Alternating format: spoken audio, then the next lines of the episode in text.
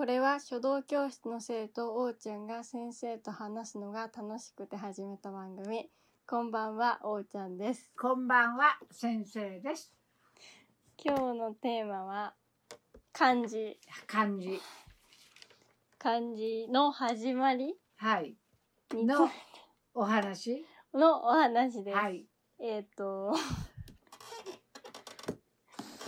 漢字の一番古い形が、はい。経文と金文おおー。はらしいです。あ、はい。経文がはい。甲骨文ほー。のことを言ってて、はい。いや、いや、経文っていう、結局、あの、決まり事？うーん。あのーこうなるとう、んあの、今年は豊作ですとかいう、そういう決まり事を、うん契約の契やろ、それ。うんうん。契約の契。契契文というのは契約の契いうことはこうなるとこういう決め占いやね違う、でなんか金文は、はの方は、祭祀に使われた青銅器などにあはあ、刻まれている。文字らしいけど、おー。経文は、は硬い甲骨の表面、あは骨とかはあ甲羅のあは表面あをは削って、あはい。その上にはい。下書きをして、は鋭利なナイフで刻む。あはあはあはあはそれで、できた、あできた？それに書かれてるあはのを経文。で、多分それに書かれてるのが甲骨文字。甲骨文字文字ないねあれはうん。やっぱ甲骨かあのなんか絵絵描いたまあ私は想像するには絵みたいやけど、やっぱそれにあの決まりがあるんやね文ということは。はい。途中から取れてなかった。あんたこれさうんどこに文字が書いてあるの？これ絵やよね内側とかなんだよ。内側あほんとこれ内側かね。もうここら辺は絵やもんね、うん。模様やもんね。あ、内側かわからんね。だから大事な、あのーこういうのってね、大事な、あの、お、神に、うん。あね、今よりかもっと、あの、神様を信じとるでさ、うん。そういう大事なもんやない？途中から取れてなかったけど、ん？途中、なんか途中で切れちゃってて、金文せっかくや、せっかく説経明文と金文をやっとった。まあ、あの、勉強したは賢い人あがはまとめてちゃんとこういうのにやったね。ったっていうことよね。結局あのここういうこれっていうのは、うん。多分国、うんうん。国とか県？うん。の代表の人がやるんやでそれに選ばれた人やね。ああの人なら書けるで書うんこうって。昔からあったよそういう偉い人は。まず成り立ちね。成り立ち。はい。で、ここになんかわかりやすいのが書いてある。甲骨文この甲骨文字は経文はと、小点、あ、あ、じゃ小文字？金小文定文字。なんだっけこれ？金文や。小定文はあ字、金文。はあ。は、陰代、陰。うん代の、えっとね、紀元前？紀元前1500年頃。えー、すごいね。で、に、まあ、ちょっと待って。じゃないこれ何かって。これは周代に金文がそれが残ってあったのが節あ石器はあ文。ほらこ陰代と甲骨とうん小帝文字うん、金文うん、慶文。これは同じ時代？うん。で、それから金文、金文、霊書、楷書、それからこういういろんな、戦国時代は、は金文、古文、超、あ、なんだっけ、これ。あ、あー戦国時代はたくさんの国が擁立しとったで。中文と天文はがある。それが、漢、漢代に、うん。紀元前206年頃に、はあ、霊書霊書。が出てきて、はあ、それが楷書になる。でもすごいね。紀元前に早文字はできとったね。ね。日本はさ、うん平安時代、あ、奈良、あ、飛鳥時代ぐらいからか入ってないやないの、文字は。中国から輸入したやない中国は自分の国が作ったんでしょうん。文字を。うん。日本はそれを輸入してきてそれをやったんやもんね。うん。やっぱ日本人は借り物が けど中国は本物自分たちでうん。作ってったもんねう。ん。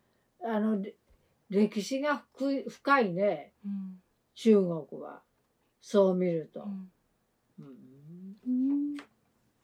っていう感じ？はいです。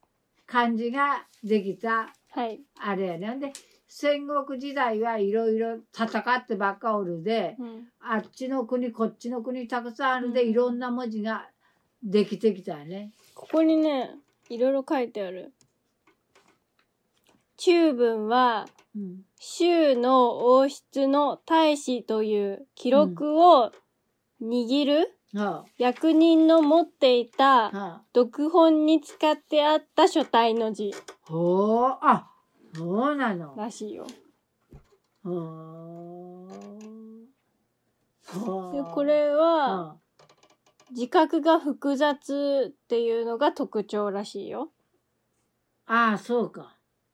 ほうん、天文は節分う。に説載問っ、て説問会議で説問説問に載っている字で、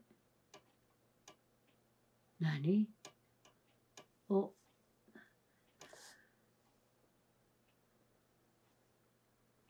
秦長の女の李氏李氏などの手によって作られたものと言われている。今日でもほ印鑑やね。うん。今日では印鑑、印象とかに刻まれてるよっていう。はあ。そうか。あ、そんな紀元前、その中国でのが今でも印鑑に使われてるってすごいことやね。発展もしなかったのか。発展して今の楷書とかになってるってこと？は？楷書とか、あそうや、そうや。その天書は天書で一応独立したよね。うん印鑑に残っとるいうことは。うん。そしてそれを解釈して今の楷書とか行書とか草書になったわけやね。うん。ああすごいね。すごい。あのー時々言うけど文字を持たないうん文明もあるもんね。うんうんでいまだにこの文字が使われとるわけでしょ。うん。うん。天書なんかあったら印鑑に。うん。そういう文字って世界中に探してもないんじゃない？あの、エジプトにも、もエジプトのピラミッドできた時は古いがね、うん。何文明やね？エジプト文明いうやん。スエズ文明。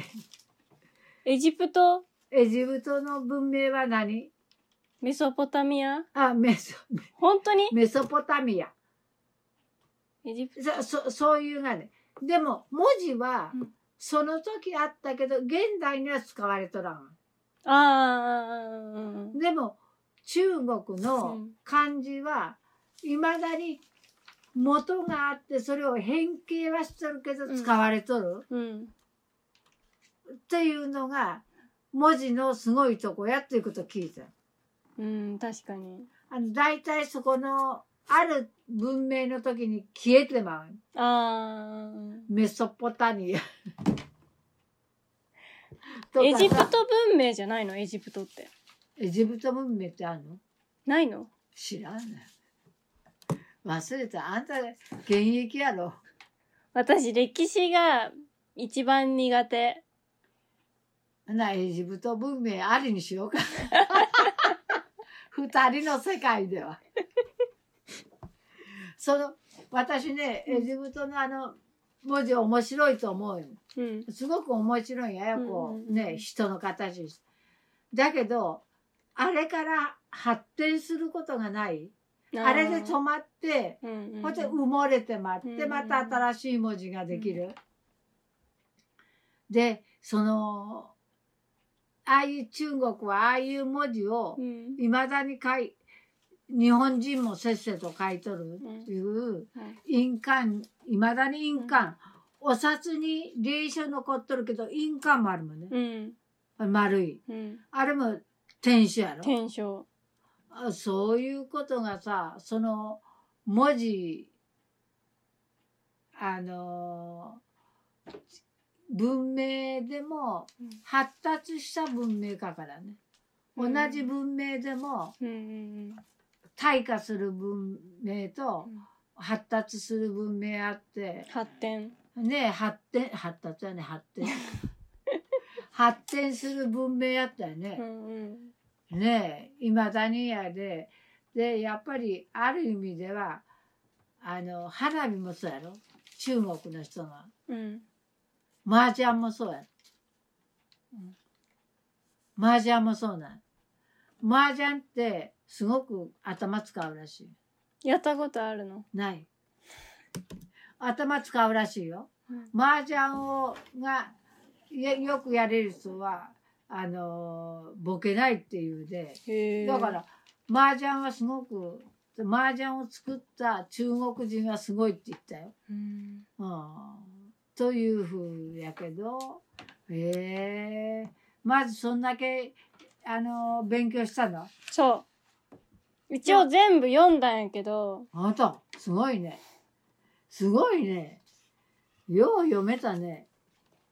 ここまでね、この、ここら、ここまで。ここまで。へえこれ言ったらさ、私思うけど、かなり大きいと思う？この、テイ、テイ。テイかね、こういう丸いああ。器。かなり大きいよね。うん。大きいんじゃない？字がそこにいっぱいこう書いっいてある。ぱいバーっと書いてあるんやでね。これが、あこういう青銅器に、うん青銅器、昔は戦ってばっかおるんやろ？違うの？青銅器ができるいうことは、うん。戦うための銅、あれができるで、あの、昔の人は何？竹でとか、やりやん。うん。で青銅器がでできることによって時代が青銅時代ってない？あるの？あるよね。青銅器時代ってあるん。や、そうなんだ。うん、ということは青銅器ができる時代はうん原始時代ではなかっためっちゃくちゃ古いうん。何億年前ではなかった。人類が立ってうん四つん這いから立ってやって青銅器ができたことによって文明がすごく発達した。ということらしいよ。へえ。ほんでねそれでよ余談やけどね、そうやってね青銅器やって火火使っ火をチッチッと起こす文明もまだああるらしいね。あのああいうすごいしあの未開発の島には。ね。でねそういうとこがそれは未開人やで行って見学に行く人がおんねやとその未開人を、うん。未開人を見学にし行く人がうん。ほんと見学に行く人はあの携帯持っとるやろうん。ほんで、携帯持っとると、その、原始人の生活しとる人が、携帯欲しがるんや。へえ。ねえ、携帯欲しがるんやとこは何でもなんかすごくいいみ、こうパチッと光出たり。だけど、盗むんやと、その携帯を。うん。だって盗んでも、どうやって充電するやろ。そこなの。そこやん。充電できんなら、ゴミと一緒や。うん。でも、やっぱりね、そういう文明の、こうやって、一日の食料をこうやってね、取る人でも、そういう見学に来る人は、あの、いちいちおご飯、おにぎり持っとるやろ。うん。ほんで、取りに行かんでもいいやろ。うん。いちいち。うん。うん。今日の獲物を。うん。でね、だんだんね、怠け者になるんやと。という話あるよ。原始人がうん今の文明に飛んできたら、うんだんだんそういうのを忘れる？いやね、昔の人は全員うんが原始人や。うん。で、狩猟生活が当たり前やけど、すごい文明が来たらおかしくなってまうね。うん。そういうやって、おかしくなる民族もおるらしい。そしてまだ字は説明してくれる字ある？あ、じゃあ気になった文字を、なんか気になった文字を。調べ、調べるっていうか、あのー見とって面白いなって思った字？はい。この夜、あ夜。はい。夜はのなんか意味に、月が白く光ることって書いてあるの。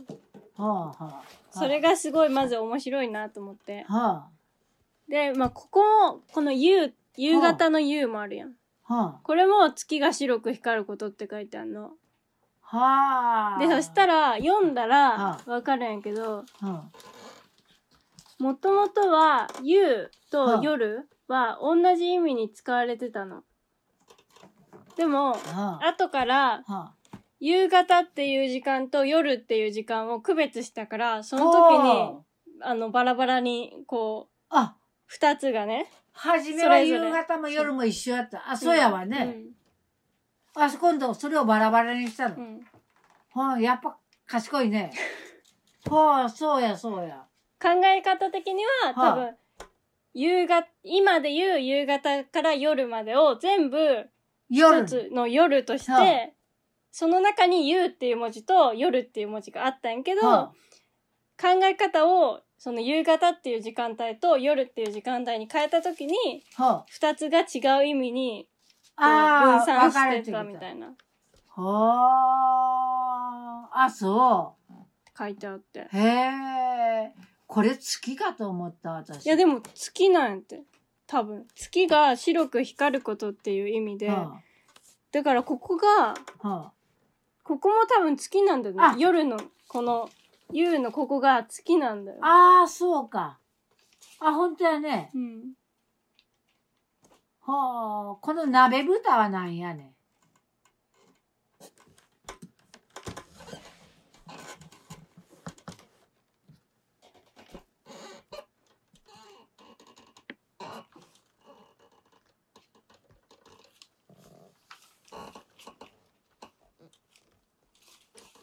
これが、は多分、音なんやろうね。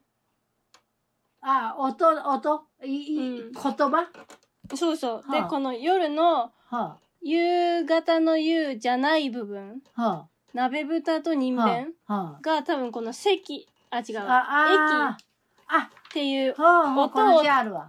音を使うために、はこの鍋豚と人合体した弁が入って、あ、はで、夕方、夕べっていう意味をはあ表す夕べ、あ、夕がはあ合体して一つの夜っていう字ができて、あ。で、もともと駅っていう音やったんやけど、席の音に変わったらああ、しいよ。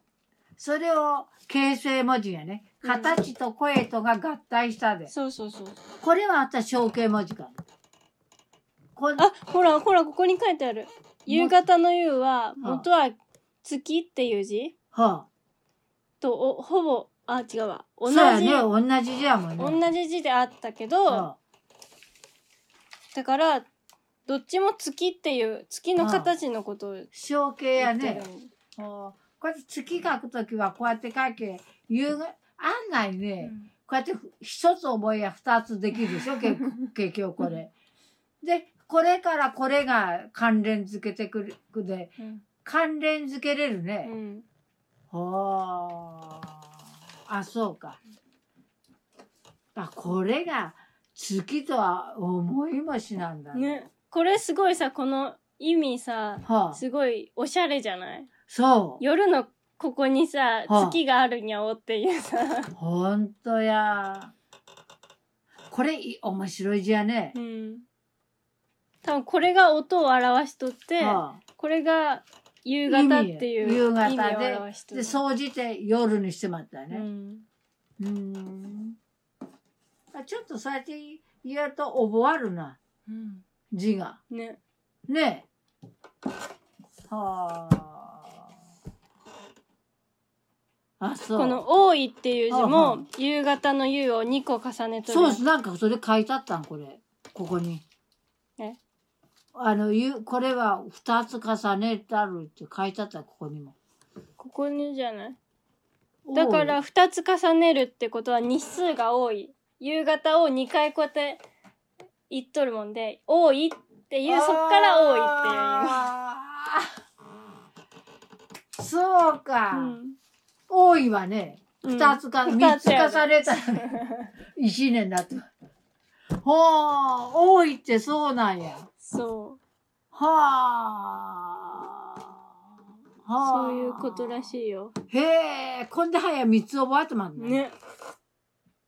はあ。夢は何？夜見るでかね。夜の暗いこと。はあ。覆いかぶさっとるんや。うん。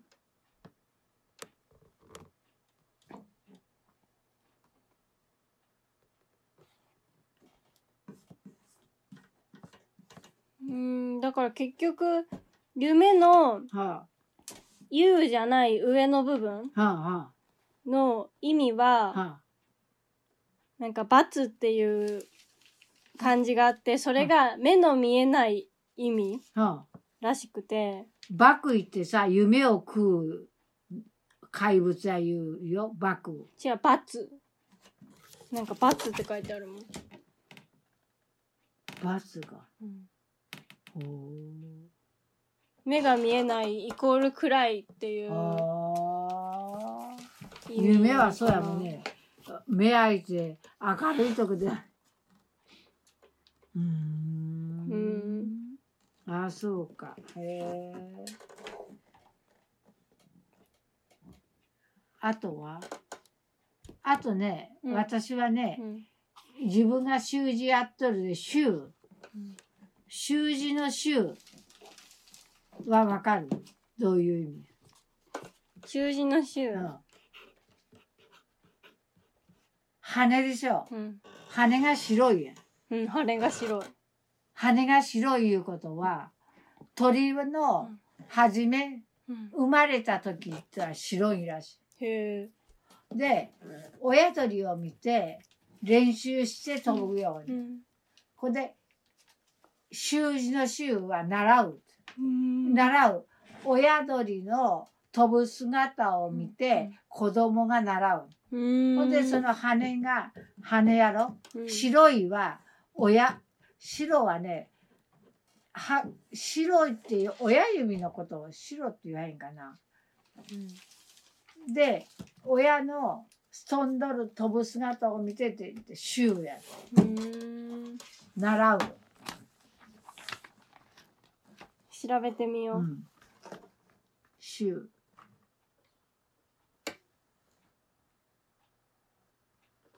一四二四これこれやよ。違う。ペーシやないやろ。あ、そうそうそうそうそう。ややこしいやった、最初は。ペーシかと思った。私も最初ペーシやと思った。でしょ違うやろ。習字の習。どうやって書いてあるひな鳥が繰り返して飛ぶ稽古をすること。って書いてある。そうやろ？うん。これで、ひ、ひな鳥が、は白いで。うん。羽と音を表す白。実は字の字省略形。し、重なる。積むっていう意味。練習を積むみたいな意味から、しで週になってんだ。ああ。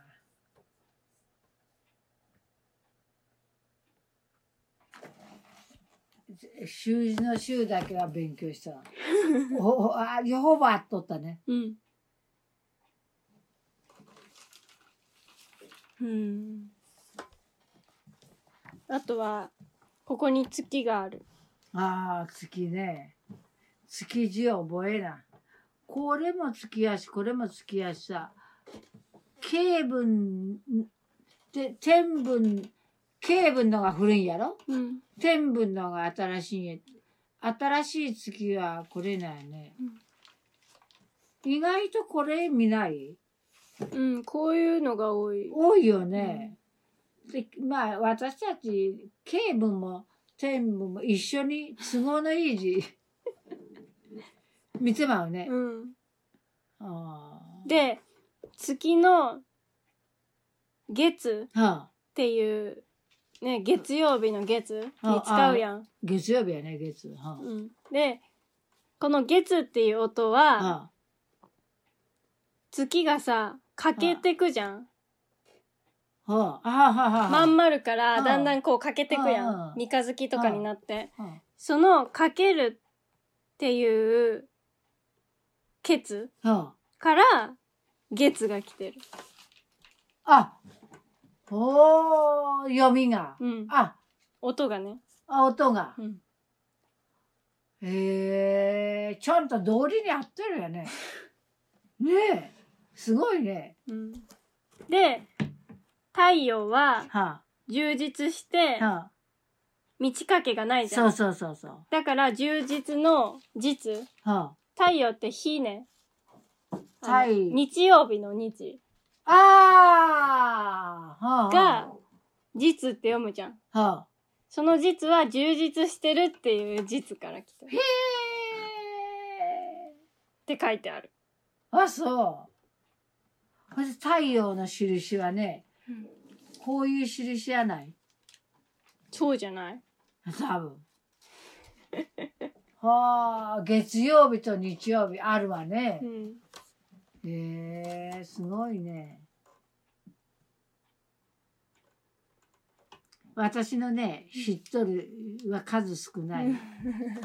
ねみんな衣辺と示す辺は間違いやすいんや。点一個やで。一個か二個や。でも意味は全然違う。うん。衣は布やろうん。示すは、あの、上の人が教えるようなう。ん。これ意味は衣や。で、初心、初心。始めるいう字書いてごらん。でしょ衣を、衣を、ハサミ、刀うん。で切る。うん。初めて。へえ。というへで、絶対点が二つな。ーうん。衣やで。で、示すは、あ、あのー神様にそお供えするとか、うん。で、点一個二個やけど、意味は全く違う。うん。服と、祭壇うと、ん。で、あの、被服の被とかはみんな服に関係したのは衣、衣辺うん。という、今さ、初めてっていうさ、文字を見てさ、うん、なんか衣に関係するなって思えへんくない？あ、そ、ああ、そ思い、思、思えたろえ？思えない？その、その話をさ、知らないで。初めてっていう意味で使うときに、そう。衣に関係するなって思わんくない？そうそうそうそう。思った。ね。ねえ。だから、連想できるね、なんとなく。はいない？ん？違う、なんか、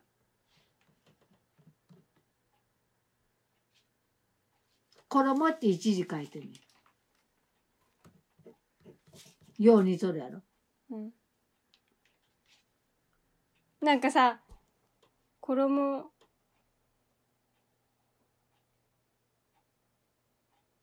衣のさ、他の字って何、なんかある？被服の被。そうそうそう。これはさ、被服でさ、使うときにさ、服に関係するなってわかるやん。あそうそうそう。やでさ、衣編ってわかりやすいやん。だうん、わかりやすい。けどさ、初めてってさ、はこれだけ見てさ、衣に関係するなって思えんくない？あ、思えへん？うん。その今の説明を聞いてうん納得するよ。納得するやろ。ただ初めてっていうだけの言葉を知っとるときにさ、衣に関係するなって思わんくない？うん、もう私はね、示示すへんと衣へんは苦労したで、うん。もう最初に覚えた。うん。点二つで衣。うん。だから、あ、刀で最初に切るで、うんっていうふうにもう、苦労したで、その思う以前に覚えてます。うん私も覚えてるんだけど、うんその、覚える前にうん衣と関係するなって思えんくない？そうそう。だからう、ん。理屈をつけ、そうそうそう。あ、あ分かった意味が。で、私も、うん。点が一個あないか、あ私は字を間違っていかんと思って、うん。点一個と二個。ちょっと間違えることあるがね、点なんかつけるから。うんだけどこれ間違えると全然違うで、ね、まずそっから入って、点一個と二個って同じようや。で、行書になったらなお一緒や、字が。うん。で、どうやって、うん。はっきりうん。自分に覚え、思えないやね。結局、あの、点二つが衣に関係しとるいうことを思えないもんで、うん。どうにか理屈っぽく覚えなあかんと。うん。ということで辞書引いたら、衣編。あ、そうか、と思って、もう、そっからは、点二つ、衣ってやけど、さ、確かに思えなかったから、覚えるために辞書引いたね。うんちょっとで衣編らへ。じゃ、衣引ってやって、衣。ちょっと待って。ここであんのかな？ちょっと待って、衣でしょ。こ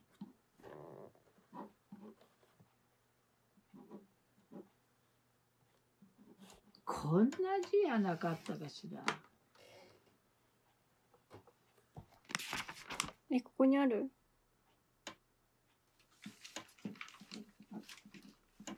六角や。え？一二三四五六角や。あ、本当だ。私ね、画数を覚えるために、辞書は必ず画数から言って。うん。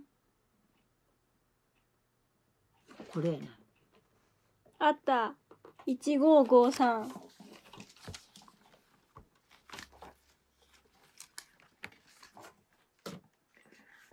一五五三。一五五三。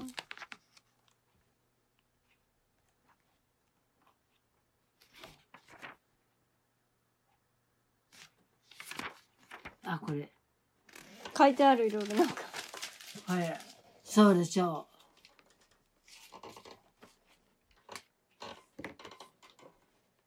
う。なんやせんけど書いてある。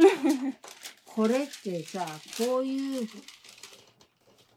これがないか。これと、これ、この下の部分。こういう、これが、覆い、覆った姿やろか。なんかこういううん、そうそ着物っぽい感う。じ。そうやね、着物っぽい感じ。襟元みたいな。これ、ちょっと着物っぽいね。うん。浴衣？襟の形と左右の袖の形。襟の形かね。これが上にあんのが襟で、はあ、この下にあんのが袖の、こういう風にしとる形っぽい。ほう。袖あ、これが、なんかこういう感じ。そうやもんね。ほう。やっぱこうやって、これ覚えとったんかな。なんかこんなような字やったの。これ衣辺になってもこういう字書くのか。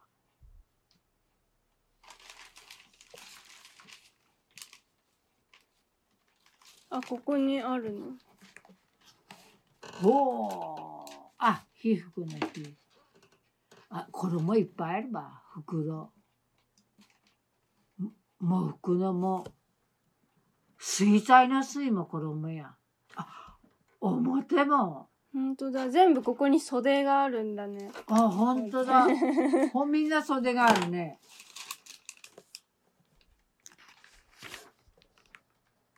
ほら、ほん裁判。の裁。とか。昨日私らにクイズ出し出しとったろ？うん。これやっとったよ。ああ、出しとで、った。衣あったもん。うん。あ、衣いっぱいあるね、そういえば。補う。おぎだも裏とかん。も、ああ。衣の裏側なんだ。そういや、裸もあるわ。衣取ったら。いや、たくさんあるね。復讐の服って、あれ？この服は違うね。この服やもね。うんうんうん。複雑の服か。そうじゃん。はあ。これちょっと見見てまった。西。